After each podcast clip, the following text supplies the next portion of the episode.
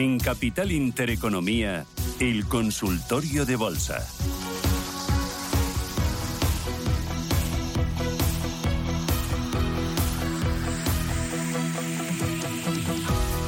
Vamos con el consultorio 915331851 con Miguel Méndez. Miguel, ¿qué tal? Buenos días. Buenos días, ¿qué, ¿Qué tal? tal la reentré? ¿Todo bien? Bien, un poco acatarrado, Ah, pero, sí, pero bien. sí, ponte bien al micro. Oye, propósitos de año nuevo, ¿cuáles tienes ahí? A ver. a Bueno, ver. seguir un poco yendo al gimnasio, que me cuesta poco, un un poco, poco. pero Ay, a mí hay que me ir, cuesta, sí. ¿eh? Eh, pf, y nada, apuntarme un poco a lo mejor a clases de pádel, que empecé ¿Ah, a jugar sí? con unos amigos y demás. Ah. Pero bueno, propósito es que la bolsa suba. Ah, yo, obje- yo lo tengo pendiente, lo del pádel. Lo que pasa es que sabes lo que me pasó, que empecé con tenis y el profesor me, me echó. Porque decía que hablaba demasiado. Bueno, el pádel es más suave, no tienes que hacer Claro, tanto esfuerzo Claro, yo decía, digo, pero es que vengo aquí, el objetivo no es aprender a, a darle a la raqueta. El objetivo aquí es eh, compartir un rato con mis amigas. Claro. Claro, tú eres la excusa. Y- Bueno, pues yo te invito bueno, a no, me retomarlo. echo, me echo de la clase, pero bueno. Pero el pádel ahí lo tengo pendiente. Ahora cuando empiece el buen tiempo, a ver si, si lo retomamos. Eh, hoy el mercado. Bueno, si eh, el mes de enero sigue como ha empezado, finiquitamos, cerramos el año y hasta luego, Lucas. Hasta 2024. ¿Qué te parece? La verdad es que hay dos fases, la del mercado español y la del mercado europeo, que está yendo muy bien. Pero Estados Unidos tiene que levantar mucho, Susana. Ha caído mucho el año pasado. Ya, sido un sí, año terrible. sí. Mira, esta mañana también miraba. Desde los mínimos de octubre, el IBEX 35 creo que ha subido un 25%, lo digo memoria. El Eurostock 50 un 13,5%. Y el MSCI eh, Mercados Emergentes, Emerging Markets, eh, era un 20%, puede ser, sí, un 20%. En este tiempo el Dow Jones un 1, desde, desde finales de octubre, un 1. Sí. Qué Y triste. te ha faltado el DAX, que también ha levantado mucho. Sí, sí.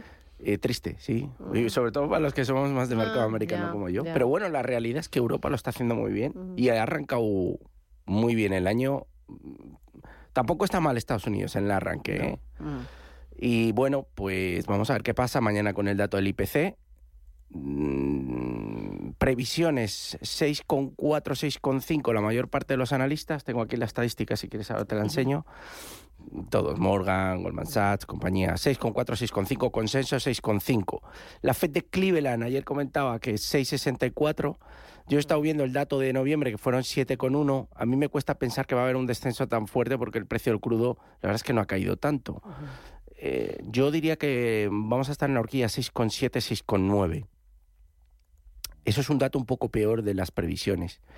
Y eso el mercado lo podría interpretar como que vamos a tener tipos altos durante bastante tiempo. Ya antes de ayer Bostic de la Fed comentaba algo, algo en esta línea. Eh, vamos a ver que ojalá salga un dato magnífico y las bolsas revienten al alza, pero bueno, no se ha empezado mal, es otro ejercicio. El año pasado ha sido algo, o sea, un año aparte de bajista que no se obedecía a los patrones eh, que normalmente funcionan a lo largo de, de- de la historia, ¿no? Así un poco, un poco extraño. Pero bueno, te, traigo- te traigo, o sea, hay un par A de ver, cosas que ver. quiero que veas, que una la tengo aquí en pantalla, Sí. eh, es la- las correcciones de los años eh, de, de midterm o elecciones a mitad de mandato. Fíjate que siempre que ha habido, esto es una estadística desde el año 62, correcciones de más del 20% en el SP500 en años de midterm, el año pasado tuvimos aquí un 22, aquí lo ven, Ya. al año siguiente siempre el SP ha subido más de un 30. Siempre. Tienen aquí la estadística. Con lo cual, bueno, yo me aferro a esos patrones, ¿no? Y luego hay otra que es la confianza del consumidor, que la tengo aquí, que es que me llama mucho la atención. Siempre que ha marcado mínimos, fíjense, estos son los retornos del año siguiente a esos mínimos en confianza del consumidor, 22 retornos del SP500. Fíjense dónde, hemos, dónde estamos ahora. Por lo tanto, es de suponer, todo indica que tenemos que tener un año por lo menos de recuperación. Es verdad que es muy importante la liquidez, que la Fed sigue reduciendo su balance y que mientras la Fed no compra activos, cuesta un poco pensar que las bolsas suban, pero bueno, vamos a ver que el año no ha empezado nada mal. Entre medias, consumo cíclico haciéndolo bien, tecnología también, eh, real estate también, y lo que el año pasado lo estaba haciendo mejor, consumo defensivo, utilities, eh, pues bueno, está un poco en la parte baja. Mm, Oye, el año pasado, ¿cuál fue tu mayor acierto? Eh, Fue un año Vamos. terriblemente malo. Bueno, pues, pues, pues probablemente Lululemon Atlética, que sabes que la defiendo siempre, eh, se mantuvo muy bien y la verdad es que el otro día dio un profit warning. Un profit warning, ojo, ayer ya recuperó un 3, un profit warning solamente en márgenes, no en ventas, que en ventas ha superado la estimación del guidance previo. Por lo tanto, eh, voy a seguir defendiendo a, la compañía, igual que defiendo a Crocs, que, va por muy buen camino, y a los retailers, que yo, creo que a pesar de lo que diga el mercado, tienen que tener un año de recuperación si vemos que la confianza del consumidor empieza a mejorar. Bien también por las renovables. Ahora veía que Goldman Sachs había, había recomendado Solaria estos días atrás. A mí me gusta mucho Solaria. Bueno, Audax ha empezado muy bien el año. A nivel especulativo, pues, pues la verdad es que para el especulador lo está haciendo bien. Pero bueno, eh, sigo viendo activos de calidad americanos donde creo que, que tenemos que estar, ¿no? Y, y, el dinero especulativo si viene, pues habrá que apuntarse al carro, pero siempre con prudencia. No está muerto el Bitcoin, Susana está empezando a mejorar y... ¿Eso cómo ves Bitcoin y Ethereum? Yo creo que todas las criptos tienen muchísimo que recuperar y creo que el Bitcoin va a dar una sorpresa. Este año hay, como siempre, bueno, pero hay de todo tipo de predicciones. Veía de, gente que le daba una caída del 70% hasta gente que le daba revalorizaciones del 1600%, que es una barbaridad. Pero el patrón y el drag down del año pasado es algo normal en el Bitcoin. Yo he estado viendo toda la estadística y bueno, pues es un año de recorte, pero tiene capacidad de recuperación. Nadie está hablando de las criptomonedas, me han salido dejar, o sea, me han dejado de salir en YouTube cursos de criptos, con lo cual es un buen indicador de que puede ser un año bueno. Aunque suena un poco sarcástico, pero es la realidad. El castigo es muy fuerte y hay frescura para poder subir. Bueno, voy a ir con los oyentes 915 33 18 51 o 609 22 47 16. Empiezo por nota de audio. Muy buenos días. Me gustaría preguntar por tres valores. Archer Daniels Midlands con ticker ADM, Amerisofer Bergen con ticker ABC y la compañía alemana de acidulantes Sinrise. Muchas gracias y un saludo. ¿Por cuál empiezas? Este oyente sabe. Sí. A ver, mm, es que... Ah, tiene olfato, ¿no? Tiene olfato. Sí, porque ha dicho dos compañías que me gustan mucho. Amerisus Bergen me encanta. O sea, yo mm, la tengo recomendada a algunos de mis clientes. Está en una tendencia alcista que lo podemos ver en el gráfico. Espectacular, es un activo de calidad que todo el año pasado lo venía haciendo muy bien, con independencia de, lo que hiciese el mercado. Es, es, un sector que a mí me gusta mucho, que es medical distribution, la industria es healthcare. Fíjense, tiene un PER 20, pero el forward PER en 13, un PEG de 2,36, que no es nada del otro mundo, está, está muy bien, no, no está nada cara por fundamentales, y cotiza solamente a 0,14 veces, a veces ventas. Crecimiento para los próximos cinco años anualizado 8,82. Baja un poco del 10, pero es que casi todos los EPS en tiempos de recesión, ayer veía, Susana, que la, la media de caída del beneficio por acción es del 7% en compañías del SP. A mí me encanta, esto hay que mantenerlo si lo tienen en cartera, es una joyita de las que yo tengo siempre en el punto de mira y en mis listas, o sea que muy bien. Luego tienen, os ha comentado eh, Sinrise, que son acidolantes de sabor, yo sigo mucho Sinrise y también Givaudan en el mercado suizo. Sinrise es mercado alemán, el mercado suizo ya está recuperando, ha empezado bastante bien el año. Es otra de las que me gusta. Está dentro del DAX, tiene pendiente esta superación de niveles de 116. Fíjense que es muy importante que supere este nivel, ahí tiene una cierta resistencia, pero a mí me da la sensación que hay que tenerlo en cartera y que es una gran compañía y que es un sector que a mí me encanta porque es un poco atemporal y, y creo que en el momento que el mercado recupere, fíjense que no ha caído tanto respecto a los máximos, es decir, estamos prácticamente a un 15% de su máximo histórico, con lo cual el rebote se ha producido el último antes de apoyarse en el soporte y probablemente vaya a buscar los 115 y lo supere.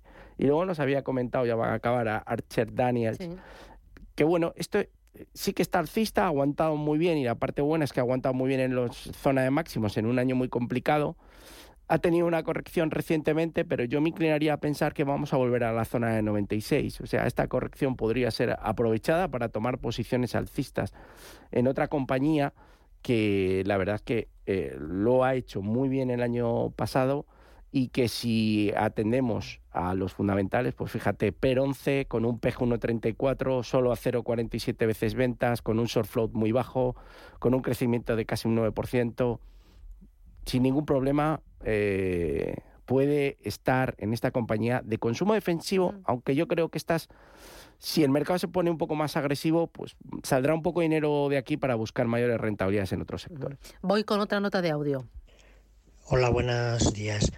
Eh, quería preguntar por Delivery Giro, a ver las perspectivas que tiene. Quería entrar a ver si está bien estos precios. Gracias. A ver, esta compañía ha sufrido mucho, igual que Justit y todas las de entregas de, de, productos al final. Entonces tenemos que tener cautela porque aquí no hay calidad, habrá mucha especulación. Sí que es verdad que podemos ver el gráfico que después de caer desde la zona de 140 a mínimos el año pasado en los 25, pues estamos en 49.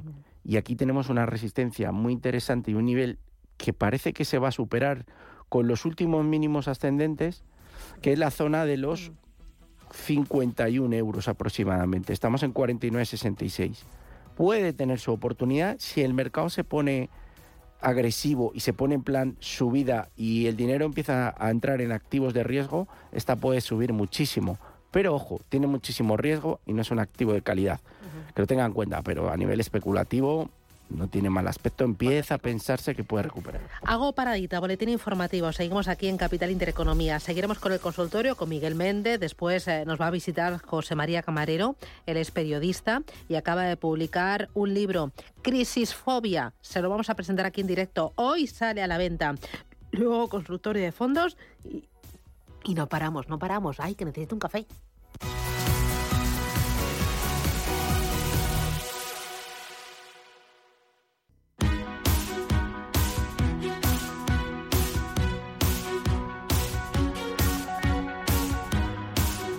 Capital Intereconomía, el consultorio de bolsa.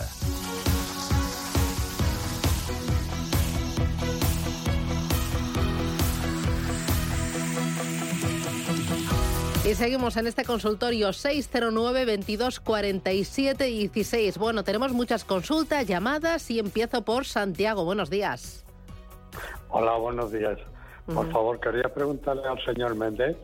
Eh, tenía pensado a ver, Grifo, ¿qué le parece a él? O Solaria. Los dos que, que más o menos estoy ahora en el punto de mira de ellos.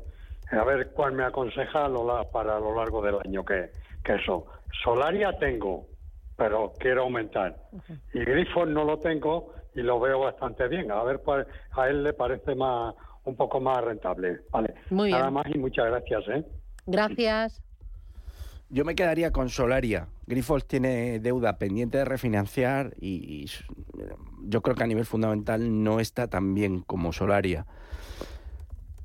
Fíjese que Solaria, que tengo aquí el gráfico, ha roto claramente la resistencia, que ya venía estos días con subidas del 5, del 3, y hoy también está subiendo, ha roto la resistencia claramente de 17,70 y ha salido, se ha escapado al alza a niveles de 18,5.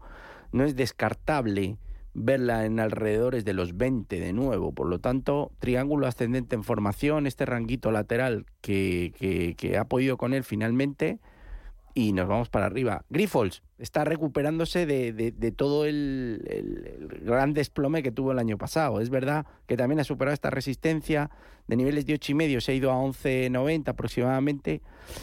Ha caído mucho y pueden pensar que, que está barata siguiente nivel a conquistar, pues, pues ya tendríamos que hablar de niveles a lo mejor de 13,20 aproximadamente, primer nivel, y el siguiente en los 15. Pero yo me, si tuviera que elegir una de las dos, yo me quedaría con Solaria. Vale, con Solaria. Voy ahora con Jesús. Buenos días. Sí, buenos días. Muchas gracias por llamarme. Mire, señor Méndez, estoy en el IBEX corto, creo que lo he hecho mal, en 8.200. ¿Cómo lo ve usted? Eh, yo lo veo muy oscuro. A ver lo que me dice usted, si no merece la pena aguantar, eh, porque estoy perdiendo coste de, oportunidad. Por otro lado, eh, lo tengo en 8.200. Si, si usted ve que con los datos de mañana y pasado puede haber a lo mejor algún pequeño latigazo y aproximarse algo, sé que a ver qué, me, qué opina usted, señor Méndez. Muchas gracias y buenos días. Eh, bueno, aquí yo creo que lo hemos sacado la semana de vacaciones eh, que, hicimos el consultorio, Susana. Hombro, cabeza, hombro invertido en el IBEX, que está aquí clarísimo. Se ha escapado al alza, ha roto las dos rectas directrices que tenemos aquí, que eran bajistas, y se ha ido al siguiente punto. Es que Esto estaba ya trazado, ¿eh? Además tengo una interrogación aquí en el 8750 y estamos en 8720. 1, 2, 3, 4. Yo ahora en este punto, a ver, tiene buen aspecto y lo está haciendo bien, pero ya llegada la resistencia yo ya me la jugaría a mantener un poco los cortos, por lo menos a ver si este nivel sirve de punto de inflexión. Eh, con esto no estoy recomendando cortos, pero si los tuviera abiertos y ya ha aguantado desde 8200, aguante un poco más. Si con el dato IPC va a haber volatilidad, sí, la va a haber seguro. ¿Y por qué no podríamos ver un movimiento bajista de inicio para luego recuperar? Eso sí, el final del movimiento con el dato, a mí me da la sensación que va a ser bueno. O sea, que, que, va a ser positivo, que el mercado al final va a acabar subiendo. No voy a decir que el, porque el dato creo que va a ser peor, pero me da la sensación que, el, que al final el mercado acabará subiendo. Pero el movimiento inicial pues puede ser de recorte. No obstante, Europa está mejor que Estados Unidos y el IBEX, que está muy bancarizado en todo el tema de la ponderación, pues con los bancos haciéndolo muy bien, eh, puede subir. Fíjese, si la Fed al final sigue con su política de tipos altos durante largo plazo, porque vemos un dato que no es tan bueno como el mercado espera, los bancos van a subir fuerte y eso va a hacer que el IBEX suba. Por lo tanto, a usted le interesa un dato de IPC quizá lo mejor posible para que los bancos no tengan ese movimiento tan fuerte. Claro, y usted me dirá, y si sale lo mejor posible, probablemente las bolsas se escapen a la alza. Pues sí. Pero mire dónde estamos. Entonces ya aquí aguante un poquito los cortos a ver si a ver si ahí se produce un giro. Vale, voy con nota de audio. Muy buenos días. Mi nombre es Alejandro y me gustaría que el señor analista me hiciera un análisis de Grifols y técnicas reunidas. Soportes, sobre todo, estoy dentro, con unas pequeñas ganancias. Gracias.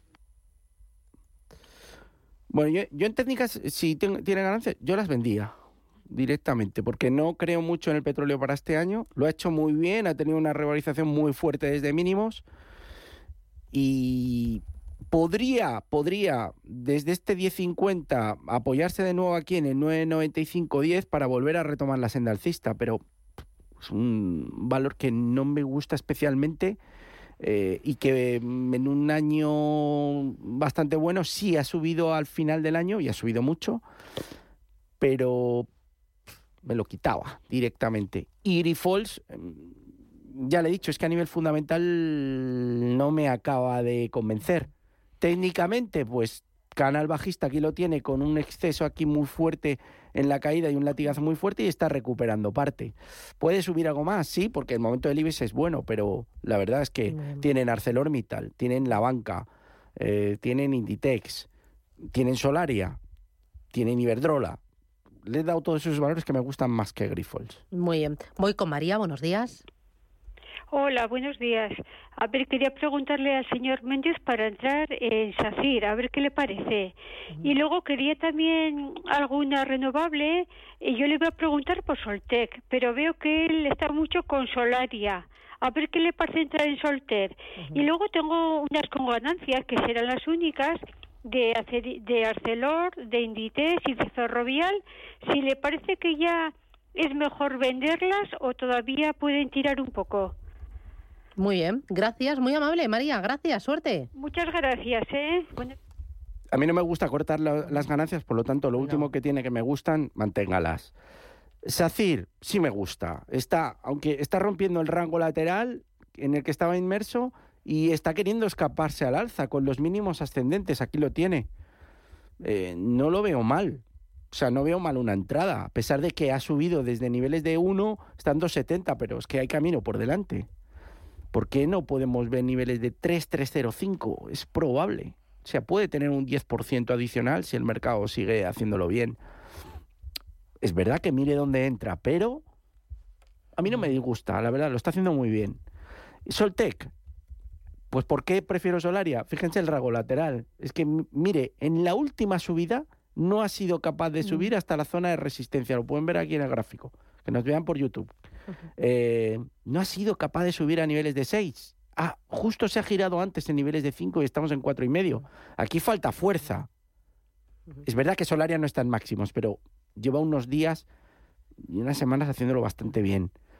Me quedo con Solaria antes de Soltec. Eh, oye, Grifols, que hoy estaba subiendo mucho, ¿qué, te dice el gráfico de Grifols? Yo es que me quedo con cómo está la compañía de fondo. Y esto es un rebote dentro de una gran tendencia bajista. Tienen pendiente ahí el tema de la deuda que, es verdad que es una gran compañía, pero está muy castigada y cuando el mercado te castiga mucho es por algo. No, no, no, no, no es una casualidad. Mínimo, los últimos mínimos ascendentes podría subir hasta la zona de 13 en primera instancia y luego 15. Pero yo si tuviera que meterme no me metería en esto. Vale. Eh, mira, uno de los oyentes a través de nuestro canal de YouTube, Jaime, dice, buenos días, Miguel. Resistencia en Nestlé, la tengo con ganancias. ¿Qué hacemos en el corto plazo? ¿Aguantar o vender? Es una compañía bastante, se mueve bastante lateral. A mí a veces me aburre un poco. Eso que en el mercado suizo eh, me gusta, pero no es lo que más me motiva dentro del mercado suizo. Máximos descendentes que los vemos aquí de todo el año y ahora está intentando salir de este rango lateral bajista eh, en el que lleva inmerso prácticamente todo el año 2022, con mínimos y máximos ascendentes. Si supera la zona de 114, Vamos a darle un filtro. 115 se podría entrar en Nestlé con objetivos en los entornos de los 120, 122. Pero no veo una gran capacidad de revalorización, tampoco de pérdida. Es un valor para mí demasiado estable. Eh, dice también a través del canal de YouTube, el DAX a corto plazo. Gracias el DAX a corto plazo hemos dicho que las bolsas van a subir mm. este año, por lo tanto sube el SP. Lo que sí mm. que es probable que a lo mejor los mercados americanos recuperen un poco más porque están más retrasados, pero el DAX, fíjense, módulo 1 alcista, corrección, se ha ido al soporte 2, 13.900, ha roto lo que era antes soporte, ahora resistencia, 14.180, ha roto el siguiente nivel, que lo tienen aquí y se ve perfectamente en el gráfico, 14.600, es que el módulo 2, Susana, nos da un objetivo 16.250, vamos a decir 16.000 y yo apuesto que vamos al 16.000 en el DAX otra vez a niveles de máximos. Em, mira, otro de los oyentes em, a través del canal de YouTube me dice tres valores para entrar en la bolsa española y tres en la bolsa americana. Bueno, bolsa española, Arcelor, Solaria. ¿Y qué más? Un tercero. Arcelor, Solaria ahí. O bueno, con dos. Sí, no, no, Arcelor, Solaria, estoy pensando. Comprar por comprar, no, ¿eh? No, no, pero los hay. Ah, vale. Le voy a decir Iberdrola. Vale. Que yo sigo, aunque por hacer un, contra, un poco contrapeso. Mercado americano, ahí tengo más de tres. Eh, Builder First Source, que hacen casas de madera. Eh, Lululemon Atlética, Adobe. Y le voy a decir Accenture. Esos me gustan. Vale. Voy con eh, nota de voz. Buenos días. Mi pregunta es sobre el BBVA. Estoy dentro desde el año 18, 2018, al precio de 6,90 y tanto. ¿Llegará o tendré que salirme antes? Espero su opinión. Muchas gracias. Creo que llegará. Sea paciente, está haciéndolo bien. Fíjese, el segundo módulo que lo tenemos aquí nos da 8 no voy a decir que llega a 8, pero esto va camino de hacerse un 7 perfectamente, por lo tanto yo creo que le va a llegar. Manténgalo, está haciéndolo bien, los bancos están empezando a tirar. Puede ser que sea el año del sector financiero. Eh, oye, ¿y alguna criptomoneda más allá de Bitcoin y Ethereum? Pues ahí complicado. Yo estoy en cadena, ya lo sabes, que es una, es una cripto muy chiquitita. Eh, ¿Alguna más? ¿Desde cuándo estás? Bueno, ya hace un año y pico. ¿Y a cuánto compraste? A siete. ¿Y ahora está? A uno. Mm. Lo dices así tan tranquilo. Sí, pero bueno, ese tipo de activos sí es que pone dinero que sabes que puedes perder y que sabes que rápidamente puede pasar de 1 a 30, vale. que ya lo ha hecho. Mm. Entonces, bueno, No, está el partido perdido. Te iré preguntando. Miguel Méndez, gracias, cuídate, hasta ah, pronto. Adiós.